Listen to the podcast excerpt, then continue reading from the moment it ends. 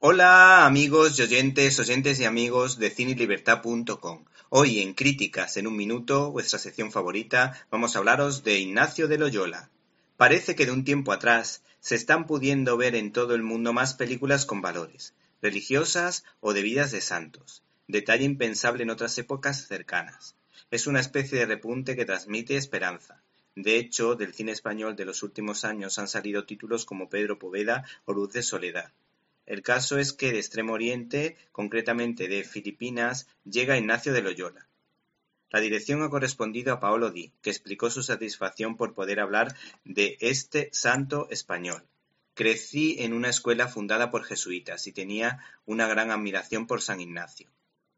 Pero fue solo cuando viajé a España y vi con mis propios ojos los lugares de sus mayores triunfos y tristezas, cuando me di cuenta que la fuerza interior y el fuego de Ignacio nacieron del sol ibérico.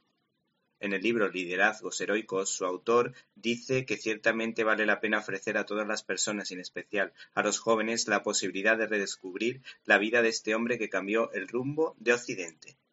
Se percibe que esta producción ha contado con los suficientes medios técnicos y humanos como para que pueda funcionar en taquilla. Las batallas están narradas con ritmo, poderío y resultan creíbles, mientras que las escenas de mayor carga dramática muestran la suficiente profundidad para que entendamos este personaje de sobresaliente vida interior sin que uno tenga la sensación.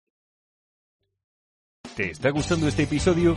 Hazte fan desde el botón Apoyar del podcast de Nivos.